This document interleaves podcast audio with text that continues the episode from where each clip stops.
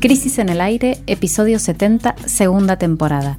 Fragmentos de lealtad peronista, alimentos congelados y petroleros a las urnas. Jimena Tordini y Mario Santucho analizan los tres temas más importantes de la semana. El primer tema de nuestro resumen de hoy tiene que ver con las incómodas celebraciones del 17 de octubre, Día Fundacional del Peronismo en la encrucijada la vuelta a las calles del Frente de Todos tuvo dos convocatorias distintas, dispersión en el mensaje y una pregunta de fondo por la lealtad mientras se prepara el acuerdo con el FMI. En el segundo capítulo nos metemos con los números de la canasta básica que se conocieron el martes y volvieron a trepar alto. ¿Se puede parar el encarecimiento de la vida de los sectores populares sin cambios de fondo en la estructura de la producción alimentaria? El conflicto entre el congelamiento estatal de los alimentos y el boicot empresario. En el tercer bloque viajamos a la Patagonia porque en esa tierra prometida para los empresarios que es vaca muerta, hubo elecciones sindicales y comienza otra etapa, justo justo cuando se reanuda la discusión por una nueva ley de hidrocarburos. Bienvenidos a Crisis en el Aire el 17 de octubre más inoportuno de la historia del peronismo, donde ni siquiera hubo un mensaje, una voz, una voz, una voz, una voz. El primer tema de nuestro resumen semanal tiene que ver con lo que Jorge Asís, siempre picante, llamó el 17 de octubre más inoportuno de la historia del peronismo. El regreso masivo a las calles del Frente de Todos luego de la pandemia se dio a través de una división en dos movilizaciones diferentes por su composición y contenido que mostraron la desorientación que reina en el oficialismo justo cuando se enfrenta a una coyuntura complicada signada por dos desafíos muy peliagudos. En primer lugar, remontar dentro de tres semanas la derrota electoral que sufrió en Las Paso. En segundo lugar, un acuerdo con el FMI que cada vez se parece más a una pesadilla. 17 de octubre cayó domingo, el domingo pasado, en coincidencia con el Día de la Madre, que como sabemos siempre es el tercer domingo del mes de octubre. La última vez que esto había pasado así, esta coincidencia, fue en 2010 y eso, la, coincidencia entre las dos fechas, fue la excusa para que la conmemoración peronista se dividiera en dos convocatorias distintas. De un lado, la CGT decidió convocar para el lunes 18, al día siguiente, hacia el Monumento al Trabajo en Independencia y Paseo Colón, mientras el kirchnerismo ratificó que la marcha sería el 17 en Plaza de Mayo, a donde habían convocado las madres de Plaza de Mayo también. Sorpresivamente, la vicepresidenta Cristina Fernández de Kirchner, principal dirigente del Frente de Todos, apareció el día anterior, es decir, el sábado 16, en un congreso de la Cámpora que se estaba haciendo en la EXMA, la eh, ex ESMA. Escuela de Mecánica de la Armada. Exactamente. Vamos a escuchar un fragmento de Cristina el sábado 16 en la EXMA entonces. Quería venir a este encuentro nacional de juventud a este cierre del plenario en vísperas del 17, de otro 17. Sé, sé que muchos, todas, va, no muchos, todos y todas van a estar en la plaza mañana, seguro, ¿no? Pero es importante que cuando mañana vayan a la plaza, a recordar esa gesta histórica fundacional de nuestro movimiento, no vayamos con una actitud meramente recordatoria, casi nostálgica. No, no, de ningún modo. Pese a tanta diatriba, a tanto análisis enjundioso, en pantallas de televisión, el peronismo, le pese a quien le pese, sigue hoy más vigente que nunca. Bueno, la escuchábamos a, Cristina Fernández de Kinder el sábado pasado cuando terminó el programa, un poco después de, de nuestro programa, por eso le retomamos hoy en esta especie de síntesis de lo más importante. Eh, porque fue un discurso que, como escuchábamos, ¿no? Eh, una fuerte reivindicación del peronismo, el día antes de, como decíamos, iban a venir estos, estas manifestaciones por el Día de la Lealtad, que es el día del surgimiento del peronismo allá por 1945, y sorprendió de alguna forma el tono, la tonada, eh, con fuerte énfasis peronista desde CFK, incluso hubo un momento en el cual se despegó o polemizó con la doctrina más de izquierda, ¿no? Dijo el peronismo no es de izquierda ni de derecha. El PC salió a aclarar que es parte del frente de todos. Sí, se distinguió del comunismo. Bueno, fue como, es como si hubiera, se hubiera esforzado Cristina por asumir de alguna forma la interpelación al conjunto del peronismo, que en este momento, y lo íbamos a ver el domingo y el lunes siguiente, el 17 y 18 de octubre, lo íbamos a ver un poco fragmentado, ¿no? Y a su vez, por eso mismo, eh, llamó la atención también el contraste entre el discurso de Cristina Fernández el 16 en la EXMA y el discurso de Evo Bonafini el 17 en la plaza. Como decíamos, las madres fueron las que convocaron originalmente a ese acto que fue después abrazado por el kirchnerismo. Eh, y que además de Evo Bonafini tuvo también como, como, como oradores a Amado Udú y otros dirigentes representativos de ese sector más bien crítico, ¿no? incluso respecto del gobierno nacional. El presidente Alberto Fernández había anunciado su presencia, había convocado también a la plaza, pero finalmente no asistió. Se dice, y esto como nos llegó de, fuentes muy, muy cercanas al presidente, que, estaba, que él iba a ir, pero cuando empezó a escuchar el tenor de los discursos, eh, decidió pegar el faltazo, ¿no? Sí estuvieron, sin embargo, Santiago Cafiero, Axel Kisilov y otros dirigentes de, primer nivel del oficialismo. Yo creo que las idas y vueltas y la poca claridad, esto después hablando con mucha gente que fue también, eh, en la convocatoria se notó en el hecho de que la plaza nunca estuvo a pleno, nunca hubo un momento de intensidad como se viven en esos actos, en estos actos políticos. La gente fue más bien, parece que hubo mucha gente, o sea, uno puede calcular que hubo mucha gente, pero más bien pululando, ¿no? Además, el tono de la, el, carácter de la movilización era más bien espontáneo. Habían algunas organizaciones, pero no se hizo un esfuerzo por llevar muchas banderas, más bien era mucha gente de a pie también.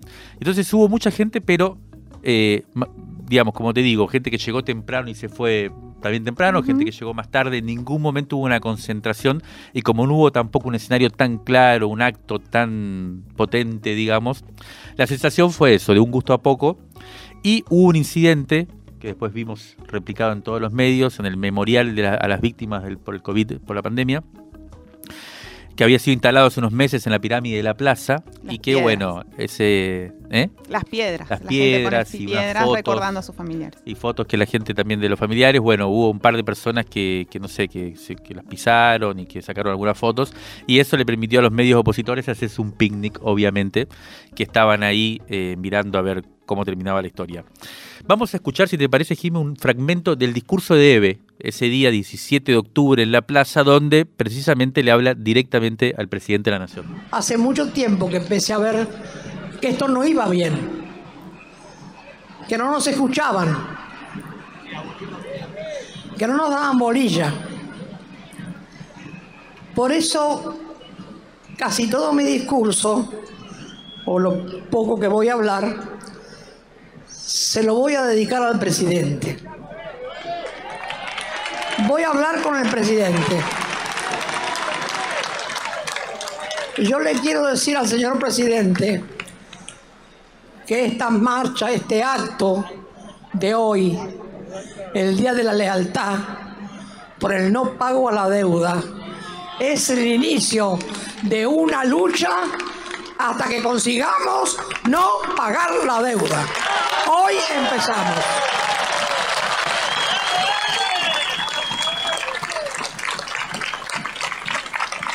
Yo le digo al señor presidente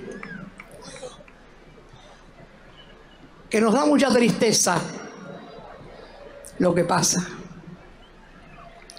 Nos da mucha tristeza porque usted siempre se junta con los ricos, con ideas, con los grandes empresarios, con los gordos de la CGT, y a nosotros ni nos escucha ni nos mira. Espero que este discurso sí le llegue. Todos los que estamos acá somos parte del pueblo que lo votó y que lo va a seguir votando si se comporta como debe.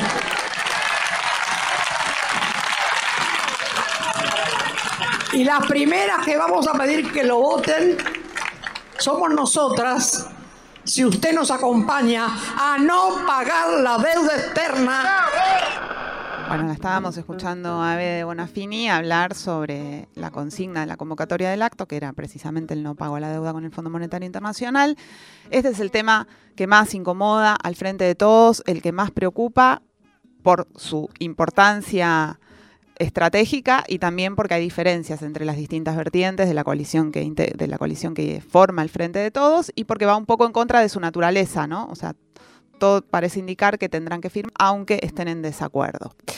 El mismo día 17, el domingo, hubo otro hecho llamativo. Sergio Massa, presidente de la Cámara de Diputados y una de las tres figuras claves de esta coalición oficialista, dio una entrevista bastante larga con el diario Infobae que tuvo los condimentos de una operación política fuerte, incluso preparada en el sentido de que guionada, ¿no? Massa anunció que luego de la elección del 14 de noviembre el gobierno convocaría a la oposición para un acuerdo nacional sobre algunos puntos generales. El primero, justamente, el pago de la deuda. Dijo también que había recibido el visto bueno para esa convocatoria del presidente y de la vicepresidenta. Vamos a escuchar ahora un fragmento de ese reportaje. Sergio Massa, entonces.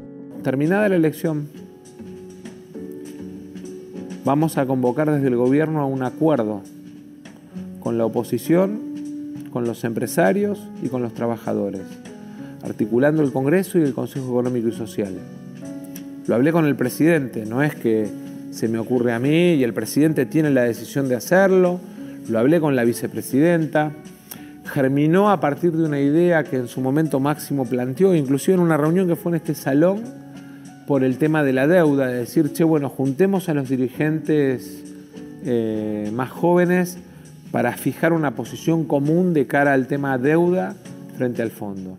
Y vamos a ir a un acuerdo o vamos a convocar un acuerdo sobre 10 políticas.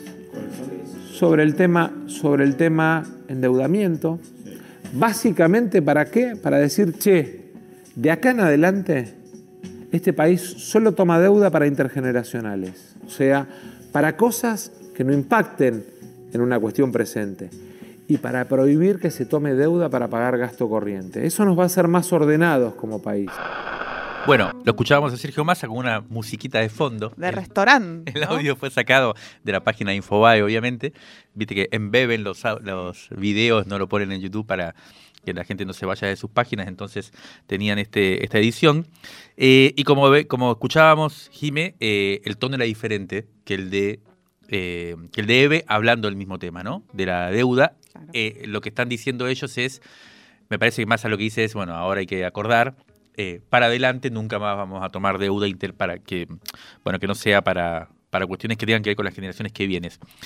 La movida de masa, este llamado a la oposición tres semanas antes de, o cuatro semanas antes de la elección, pero diciéndole que va a ser después de la, de la elección el llamado a un acuerdo, causó revuelo obviamente en la oposición, que, como suele suceder últimamente junto por el cambio, salió a deliberar a cielo abierto y terminó declinando el convite, una lógica que viene primando en el macrismo. ¿no? Primero salieron los halcones a repudiar sin matices la invitación y a presionar al resto de Juntos por el Cambio para rechazar cualquier acuerdo de gobernabilidad y ya más centrada la semana, un par de días después, creo que el jueves, el principal referente de Cambiemos o de Cambiemita, Horacio Rodríguez Larreta, también sumó su negativa a esta, esta convocatoria a un acuerdo por parte del gobierno nacional donde esta operación política también fue recibido con, cierto estupor fue en la jefatura de gabinete. Como sabemos, Massa mantiene algún tipo de recelo con el protagonismo adquirido por el jefe de gabinete Juan Mansur, hasta hace poco gobernador de Tucumán, que se sumó al gobierno nacional luego de las pasos con un hiperactivismo que venía arrollando, venía siendo arrollador. Pero esta semana, precisamente la última semana se vio un poco refrenado por la aparición de todas estas cuestiones que venimos reseñando. ¿no? En cierto modo, ambas figuras, Massa y Mansur, expresan el mismo espacio político, el de los gobernadores e intendentes del PJ, y parecen estarse disputando el liderazgo en, ese, en, esa, en esa fracción, digamos. ¿no? Hay otra versión difícil de confirmar, pero que asegura que Mansur preparaba también un acto por el Día de la Libertad. Mira con los gobernadores, con los intendentes. Incluso escuché decir que iba a ser en la cancha de San Lorenzo a la mañana del 17, pero debió suspenderse por orden de la presidencia. Y detrás de todas esas recomendaciones que insistían, que insistieron en desinflar las manifestaciones masivas, eh, bueno, estos actos de eh, expresión peronista fuerte, con, esa eh, tónica más, si se quiere, folclórica o partidaria, atrás de quien desanimaba estas manifestaciones aparecía el nuevo artífice de la campaña oficialista, que es el consultor Antonio Gutiérrez Rubi, catalán él, eh, y que fue sumado a la campaña justamente después de la derrota de las PASO, creo que en, reemplazo de Pepe Albistur, ¿no? Es el ideólogo de esta campaña del sí. Del sí, exactamente. Bueno, él está tratando de moderar esta desborde en el Día de la Lealtad, ¿no?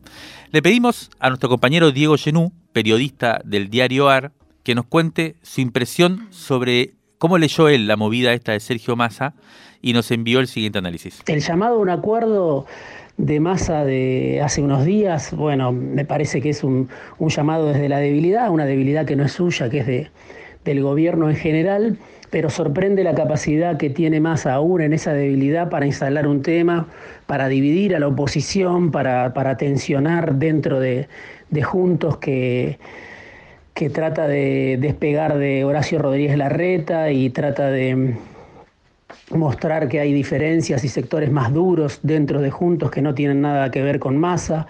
Y eso lo logra el presidente de la Cámara de Diputados con una serie de declaraciones nada más. Eso habla de, del poder que todavía tiene eh, en esta discusión y en este marco de debilidad. Tiene poder no tanto por el capital electoral, que lo fue perdiendo, Massa pierde en Tigre desde 2017, pero sí tiene todavía capacidad para discutir con los distintos actores y para ofrecerse, para mostrarse en disponibilidad, tanto para un acuerdo como el que ahora necesita el gobierno del Frente de Todos desde, la debilidad, o quizá más adelante como para el acuerdo que el propio Horacio Rodríguez Larreta dice que quiere sellar cuando, cuando llegue al poder.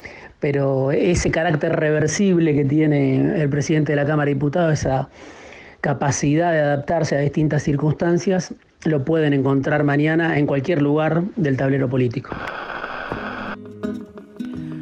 Como decíamos al principio de este bloque, hubo otro acto organizado por el peronismo en homenaje al día de su fundación, que fue el lunes 18 en el Monumento del Trabajo, sobre la avenida Paseo Colón, en el bajo ahí de la Ciudad de Buenos Aires, y fue convocado por la CGT.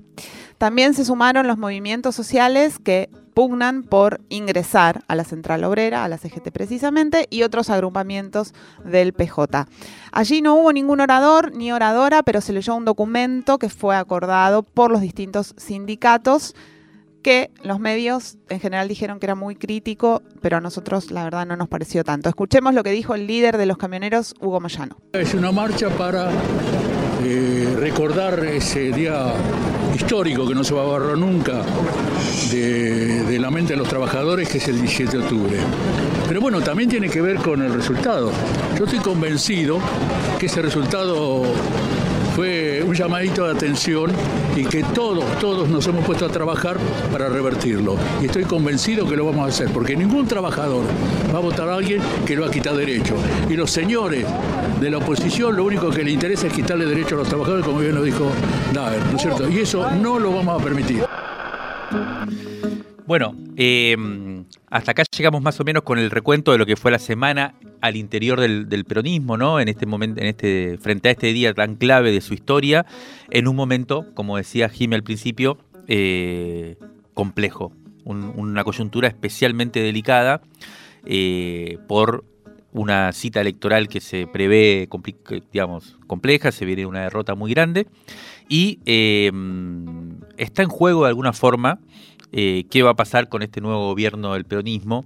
Está en juego, creo yo, eh, las, bases mismas de esa, gobernabilidad, como se sabe, después de la derrota electoral. Y lo que vimos precisamente esta semana es una desorientación, una, si se quiere, también una incapacidad de unirse en un vector claro para poder, eh, digamos, llevar, dar vuelta a torcer el destino electoral.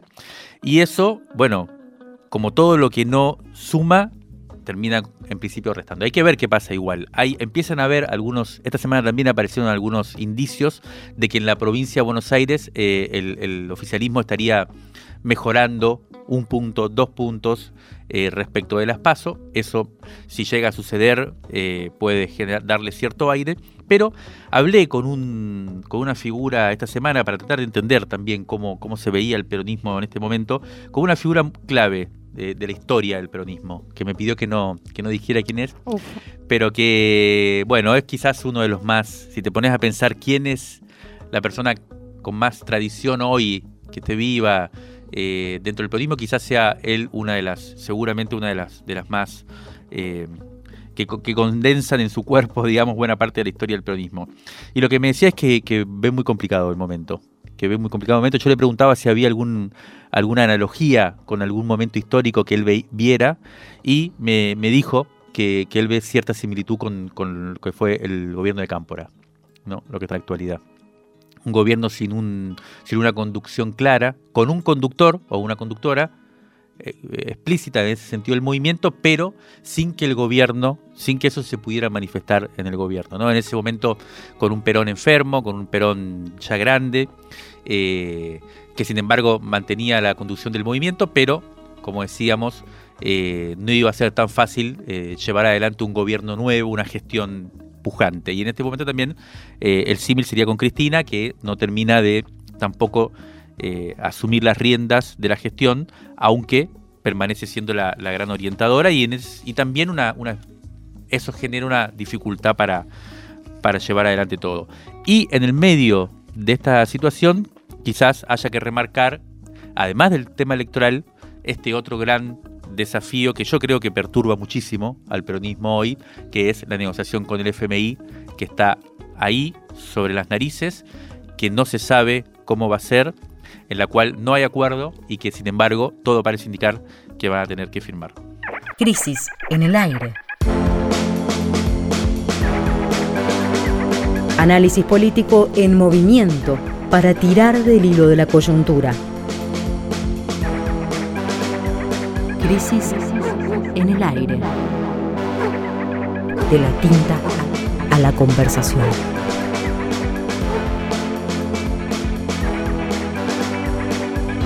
El podcast, está al aire.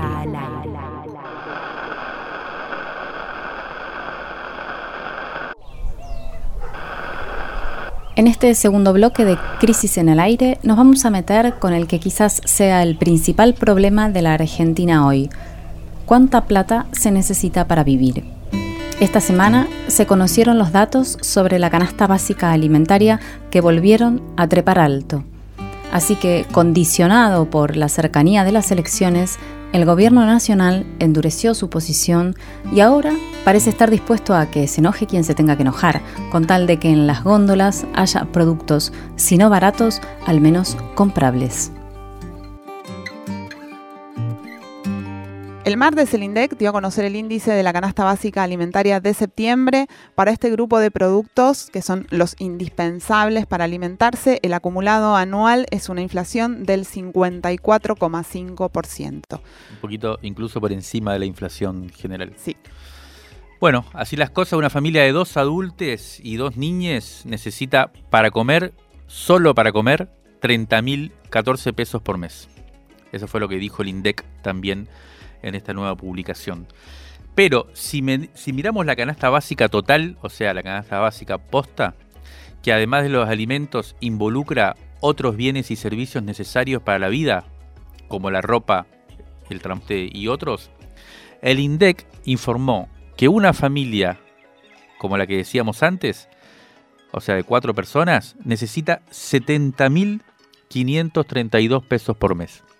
Esta cifra está por encima de la suma de dos salarios mínimos, que en este momento está en 31.004 pesos. Es decir, o sea, repitamos, para tener, eh, o sea, dos familias con el salario mínimo, vital y móvil, no llegan a cubrir la canasta básica. O sea, dos personas con ese salario mínimo no llegan a cubrir la canasta básica. 10 mil pesos abajo. 10 mil pesos abajo, o sea, bastante abajo, ¿no? Según el último anuncio sobre el incremento del salario mínimo, Este va a llegar a 33.602 pesos en febrero de 2022. O sea que ni siquiera dentro de cuánto, dentro de seis meses, van a llegar a la canasta básica eh, dos salarios para una familia tipo. Es decir, que en el corto plazo está muy lejos de equipararse con lo que se necesita para no ser pobre. Y además hay que recordar, como siempre lo hacemos acá, que la canasta básica de la cual hablamos no incluye el precio de los alquileres, lo que significa que estamos hablando del mínimo que necesita para no ser pobre una familia dueña del lugar donde vive, cosa que obviamente cada vez es más excepcional porque la mayoría de la población alquila. Otros datos que se difundieron esta semana también suman a comprender cómo está la situación social respecto a esta cuestión precisamente de la vivienda y el alquiler que estabas comentando Mario. El IDAES, que pertenece a la Universidad de San Martín, y el CELS difundieron una encuesta a inquilinos e inquilinas que viven en el área metropolitana de Buenos Aires. Una de las conclusiones de ese informe dice esto. La encuesta muestra que la reapertura de las actividades económicas no supuso una mejora inmediata ni marcada en las finanzas domésticas de gran parte de los hogares. Uno de cada tres inquilines encuestados declaró tener deudas de alquiler, una proporción que llega al 41% en los hogares que recibieron el IFE en 2020. Los hogares sostenidos por mujeres, ya sea cis o trans, y por personas menores de 29 años, o sea, por lo que se considera jóvenes, son los que se encuentran ahora en peor situación de riesgo habitacional. Volvamos al costo de los alimentos. Esta semana que se está terminando hubo varias manifestaciones de organizaciones sociales y de organizaciones de laburantes. El puente Poirredón fue el escenario de estas protestas. Estuvo cortado el ayer, viernes, por los colectiveros y el miércoles por grupos piqueteros. Una de las organizaciones que está en la calle es el FOL, el Frente de Organizaciones en Lucha, que luego logró reunirse con el ministro de Desarrollo Social, Juan Zabaleta. Hablamos con Damaris Rolón, militante de esa organización. Nos contó qué está pasando en los barrios populares con el acceso a la comida. La vamos a escuchar. desde los barrios populares y las organizaciones sociales venimos desde el 2020, desde el comienzo de la pandemia, dando un fuerte debate público eh, frente al gobierno respecto de eh, los precios y el acceso a los alimentos, que tiene como dos grandes, dos grandes patas, digamos. Por un lado, eh, el acceso a los alimentos por parte, por medio del consumo, por medio de la compra. En ese sentido, juegan un rol importantísimo los grandes formadores de precios, las grandes distribuidoras, los grandes supermercados que funcionan, ya lo sabemos, mediante la especulación. Nosotros planteamos que en tanto y en cuanto no se le ponga un parate serio a, estos grandes especuladores, a estos grandes empresarios, eh, y se los sancione como debe ser, aplicando todas las leyes disponibles, entre ellas la ley de abastecimiento, el robo al pueblo trabajador que, va a comprar sus alimentos va a seguir sucediendo y, y no vamos a poder contener tampoco en ese sentido los problemas de la inflación. Por el otro lado, tenemos la pata de asistencia de nación y de provincia, digamos, de los ministerios que asisten a los sectores más vulnerables. En términos de alimentos, lastimosamente durante toda la pandemia eh, ha sido muy mala la logística y la calidad de los productos que hemos recibido. Digamos, desde el 2020 hemos tenido faltantes meses en que no en que no hemos recibido mercadería tanto durante la gestión de Arroyo como durante la actual gestión de Zabaleta. Ha sido un gran problema que, bueno ya ha tomado eh, relevancia pública en estos días también que, estamos haciendo fuertes reclamos porque no está llegando las mercaderías a los comedores. Eh, entonces, ha fallado en la logística, ha fallado en, la constancia de la entrega de los alimentos y también tiene un gran déficit en términos de variedad de productos y en términos de calidad de productos. Son en su mayoría harinas, digamos. Eh, no hay posibilidad de variedad de proteínas, de frescos y demás. En ese sentido, eh, bueno, también le exigimos al gobierno que si son los productores, los vendedores quienes no le ofrecen los productos para que nos lleguen a los, a los centros comunitarios, tienen que aplicar la ley de abastecimiento para que ningún especulador se guarde los productos. Y por otro lado, tienen que fortalecer desde el gobierno, desde el Estado, a los micro a los microproductores, a los a los agricultores eh, populares, campesinos, barriales, a la agricultura familiar para que, por ejemplo, en términos de frescos, eh, verduras y frutas, se pueda fortalecer un comercio popular en nuestros barrios, que no nos estén arrancando la cabeza y tampoco que no, no estemos comiendo productos, por ejemplo, con agrotóxicos. Bueno, interesantísima Damari Rolón del FOL, eh, del Frente de Organizaciones de Lucha, eh, contando la situación ¿no? en los barrios eh, en dos aspectos, ¿no? como, como venía trazando. Uno, el de la asistencia alimentaria del Estado en una situación excepcional durante la pandemia. Fue como bastante importante mantener a... la fuente que comentaba que no pude revelar, que era el peronismo en el primer bloque, me decía exactamente lo mismo que le llegaban noticias de los barrios de que era eh, de que había muchos problemas logísticos. Por la dimensión, además de la asistencia alimentaria, es lógico para un momento excepcional, en donde puede salir un poco, uno puede poner mucha voluntad. Y donde, de hecho, fueron las organizaciones las que terminaron, y sobre todo las mujeres de las organizaciones, las que terminaron cumpliendo ese rol, ¿no? Exactamente, pero, pero inevitablemente por la magnitud de esa asistencia, eh, termina siendo eh, muy problemático para el Estado garantizar eso. Por lo tanto, se pasa al otro aspecto que es el clave, el que apareció estos últimos días con mucha fuerza, que también Damari lo mencionaba, que es el del precio de los alimentos en, la, en las, en cadenas, en las cadenas de comercialización privada, en los supermercados. Eh, por todo esto y por esta situación que se palpa en los barrios y que va a tener sin duda una influencia en la próxima elección, es que el gobierno nacional decidió hacer de la cuestión de los precios de los alimentos y otros productos básicos el eje principal del el último tramo de la campaña electoral y bienvenido de alguna forma sea. Primero intentó un acuerdo de precios con los principales empresarios, los fabricantes de alimentos y los supermercadistas. Lo contamos aquí mismo la semana pasada cuando hablamos del nuevo secretario de Comercio Interior, ¿no? Roberto Feletti, que, que había asumido con esta política y con este impulso, con este empuje. Sin embargo, esto no fue posible porque los grupos más concentrados y sus representantes decidieron no colaborar. Dos o tres grandes cadenas dijeron que no. Y la Secretaría de Comercio Interior entonces optó por una resolución que retrotrajo el precio de 1.432 productos al 1 de octubre, fijándolos hasta el 7 de enero, ¿no? Congelamiento de precios en 1.432 productos hasta después de las fiestas. ¿no?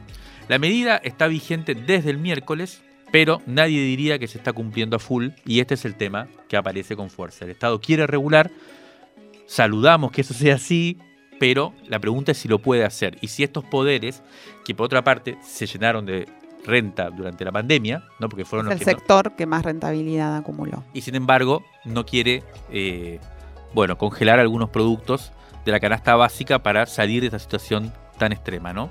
Los consumidores denuncian faltantes, ya se denuncian faltantes de productos de la lista publicada de productos en todas las grandes cadenas de supermercados y también se denuncian precios que están por encima de lo que deberían. El gobierno anunció que va a salir con todo a controlar que, según, que se cumpla, se está articulando en ese, en ese sentido diferentes niveles de gobierno, ¿no? provinciales, municipales con los nacionales, y e intentando evitar que las empresas hagan lo de siempre, que sería vaciar góndolas o hacer trampas para vender lo mismo pero empaquetado de otra forma.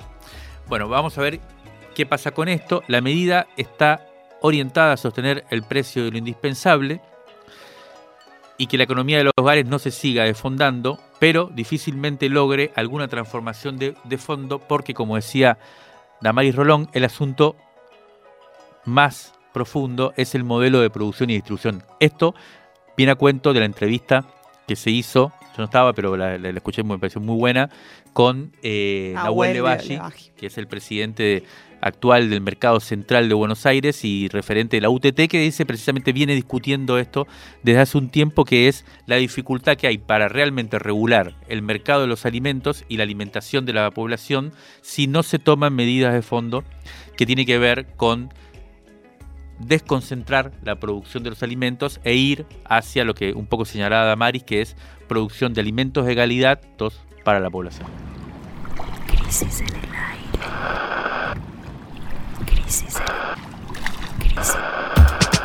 Crisis. en el aire. Revista Sonora Transmedial. Revista Sonora Transmedial. Válvulas de papel, aire, podcast, y transmisor. El aire está en crisis. Revistacrisis.com.ar Rescate emotivo, un diamante impreso en una crisis, 1973-2021. Papá está estudiando con un compañero. En cinco minutos la atiende, dice el niño.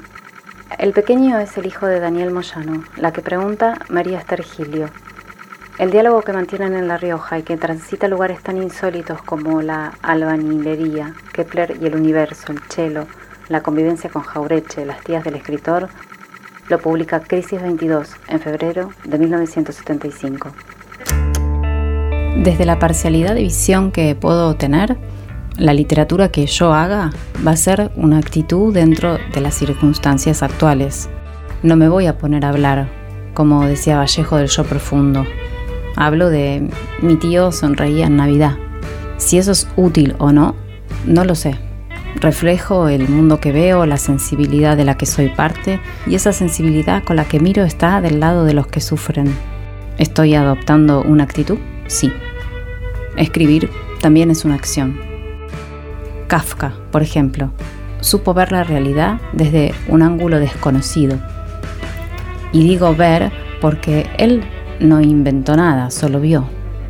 Cuando se ve, solo resta ordenar las palabras de acuerdo con un código. La cosa sería ir viendo otros aspectos de la realidad para que entre todos alguna vez hagamos de este mundo algo coherente. No es posible seguir luchando por hacer organizaciones que funcionan un tiempo y se destruyen. Debemos tratar de construir organismos. La literatura debe apuntar a esa mira, ya que los otros modos de acción humanos son más prácticos e inmediatos. Ahora, yo hago una diferencia bien clara entre un literato y un escritor. Un literato es el que tiene una fábrica bien montada para producir obras de arte. Un escritor es un tipo que se hace mierda por esa obra y que no le importa nada de lo demás. El escritor argentino Daniel Moyano pasó su infancia en Córdoba. De joven se radica en La Rioja donde escribe gran parte de su obra además de dar clases de música. Vive allí hasta que luego de ser secuestrado y liberado por la dictadura militar se exilia en España. ¿De verdad está haciendo el bachillerato? le pregunta Gilio. Pero sí, sí siempre trabajé de plomero. Hago el bachillerato para ayudar a mi hijo que entró en la secundaria. Tengo mucho que aprender. Pero hay otra razón, una novela muy difícil por delante a la que le voy poniendo obstáculos. Facundo. No se puede escribir cuando anda muriendo tanta gente. Viajamos ahora al sur a esa zona candente que es vaca muerta, porque ahí donde parecen estar depositadas las esperanzas energéticas de nuestro país, hubo elecciones sindicales que pueden trastocar el vínculo entre los trabajadores y la patronal. Se terminan casi cuatro décadas de conducción del dirigente Guillermo Pereira y las nuevas autoridades gremiales asumirán en el marco de la discusión por una nueva ley de hidrocarburos. La agitada agenda petrolera es nuestro tercer tema de la semana. Vamos a recapitular un poquito. El sindicato del petróleo y gas privado de Río Negro, Neuquén y La Pampa es el más importante de la industria petrolera. Y esa tierra prometida para los empresarios tuvo por tercera vez consecutiva producción récord de gas no convencional con más de 68 millones de, de metros cúbicos. En ese contexto, entonces, los petroleros fueron a las urnas y tuvieron un rotundo ganador, un rotundo ganador de las elecciones, Marcelo Rucci, con el 80% de los votos de los 21.400 trabajadores que participan de estas 86%. elecciones. 86%. 86, sí, leí cualquier cosa. La elección era entre tres boletas, la azul y blanca oficialista encabezada por Rucci, la lista naranja que postulaba a Máximo Mora y la lista verde con Walter Sosaya a la cabeza. El día de las elecciones hubo algunas denuncias de irregularidades y se canceló una mesa de votación por el robo de una urna en el área de Río, de Río Neuquén de la empresa IPF, pero nada transformó el resultado. Sí, rarísimo lo que pasó ahí. Parece que un chabón llevó una pistola para llevarse una urna, no se la pudo llevar. Una cosa pintoresca. Dicen que algunos directivos de la industria petrolera esperaban que la lista verde, la de Sosaya, tuviera mejores resultados, pero eso no pasó. Y dicen también que esto significa un punto de quiebre porque Rucci tiene una impronta menos amigable hacia la patronal que la que tuvo Pereira, ¿no? Sí, ahí, bueno, como se sabe, ¿no? La cuenca neuquina, que, donde está Vaca Muerta, eh, donde están los grandes jugadores del, del, de los... ¿Cómo se llaman? Los, combustibles fósiles, ¿no? Que, son precisamente los que se quieren, en cierto modo, dejar atrás ahora en función del cambio climático y demás. Eh, ahí los grandes jugadores son, por supuesto, IPF eh, y también está Tecpetrol, Vista, Plus Petrol, Shell y Pampa. Y bueno, estaban todos, eh, todas estas empresas, todos estos productores estaban expectantes eh, de ver las novedades. A ver, sobre todo porque no era, era, era bastante evidente que iba a ganar la lista oficialista, pero la pregunta es qué va a pasar con este traspaso ¿no? de mando entre el histórico dirigente petrolero Pereira y el actual que es de apellido Rucci. Pereira tiene 78 años, fue senador nacional por el Movimiento Popular Neuquino, fue director en, eh, IPF. Fue número dos de la CGT también, tiene una larga trayectoria eh, en el sindicalismo y en la política argentina. Hace unos años eh, pactó una reforma laboral con Macri para vaca muerta específicamente, que tiene que ver con, los incentivos ¿no? a, la, inversión ahí en esa zona clave de la energía en el país, y todavía va a estar por durante dos años más controlando la mutual del sindicato Em, pero hace unos días, además, le dio el visto bueno a un proyecto de ley de incentivo a las inversiones hidrocarburíferas que está en este momento en el Congreso de la Nación y sobre el cual hay bastantes expectativas. También el sucesor de Pereira Rucci, em, que salió ganador eh, en estas elecciones que reseñábamos antes, dijo que el tema era prioritario eh, y avaló la salida de la ley y que el gobierno nacional pidió que convoque a la modificación del convenio colectivo de trabajo precisamente para eh, fomentar eh, nuevas inversiones en el sector. Este es un tema que, como se sabe,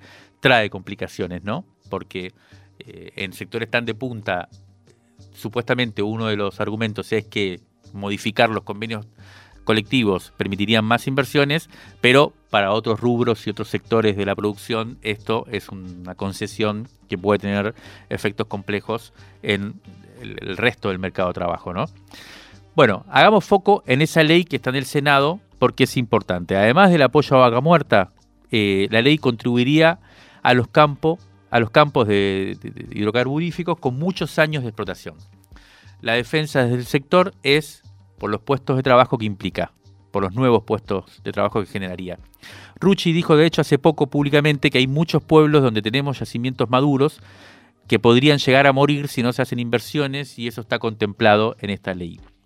El 20 de septiembre, Alberto Fernández y Martín Guzmán presentaron el proyecto eh, que presentó el secretario, o sea, que, había sido redactado por el secretario de Energía, Darío Martínez, Em, y que plantea el autoabastecimiento como objetivo de la Argentina, eh, generando las condiciones para una futura posibilidad de exportación.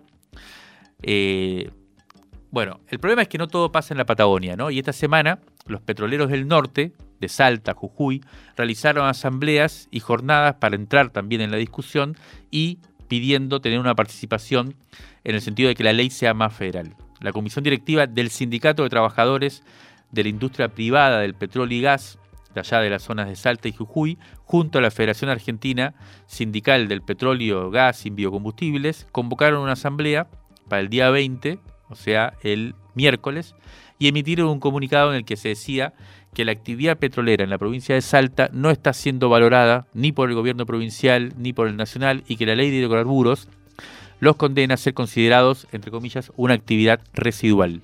De, hecho, así un poco dice la ley, porque solo los incluye en el capítulo de pozos de baja productividad. Hablamos con Sebastián Barrios, que es secretario general del Sindicato del Petróleo y Gas de Salta y Jujuy, y le pedimos que nos resumiera la situación por la que están en este momento protestando. Nos contó lo siguiente. El día miércoles, los compañeros Pedro Milla y Mario Labia secretario general y secretario gremial respectivamente de la Federación, nos han visitado en la provincia de Salta para que en conjunto llevemos adelante una importante asamblea informativa que ha contado con la presencia de más de 400 trabajadores en el acceso a la refinería de Campo Durán sobre Ruta 54. De dicha asamblea han participado trabajadores del GLP, de yacimientos y de la propia refinería, en donde en conjunto hemos podido abordar la problemática actual de la cuenca noroeste y lo que nosotros entendemos que son las soluciones para la misma. Asimismo, y en solidaridad con lo que está sucediendo en nuestra cuenca salteña, la Federación ha dispuesto llevar adelante asambleas en todo el país de manera simultánea, haciendo de esa manera que la situación de la provincia de Salta sea visible en todo el país. Eso ha propiciado de que la máxima autoridad de la empresa IPF y el secretario de Energía de la Nación reciban a funcionarios de la provincia de Salta en materia energética y debatan sobre la problemática actual. De igual manera, dichas autoridades han recibido también a los funcionarios de este sindicato, de esta comisión directiva y de la federación misma, donde se han podido llevar de primera mano lo que nos está sucediendo a todos los trabajadores de esta actividad, donde hemos podido informarles de nuestra necesidad de previsibilidad sobre nuestra industria, donde necesitamos fuertes inversiones en la zona y en donde fundamentalmente se necesita la presencia del Estado tanto provincial como nacional. Estábamos escuchando a Sebastián Barrios, secretario general del Sindicato del Petróleo y Gas de Salta y Jujuy. Bueno, terminar de componer el mapa de una cuestión tan compleja como es la explotación de los hidrocarburos en el país y que un poco parecen ser temas como que están fuera del radar y que sin embargo son estructurales, en verdad. El proyecto de hidrocarburos se encuentra en comisión a la espera de una nueva sesión en, la Cámara Alta. Esta semana se reunirían, esta semana que va a empezar, embajadores del norte con los directivos nacionales para ver si pueden tener algo de voz en esta discusión y en los próximos días también vamos a ver si hay cambios en la gestión, a partir de la gestión de Ruchi, el nuevo, eh, el nuevo secretario general, en la zona de Vaca Muerta. Bueno, aunque en la teoría, ¿no? Como decíamos, los hidrocarburos tienen los días contados, en la práctica, como vemos, las alternativas que se generan son pocas y la vieja historia, mientras tanto, viene con varios capítulos todavía para contar.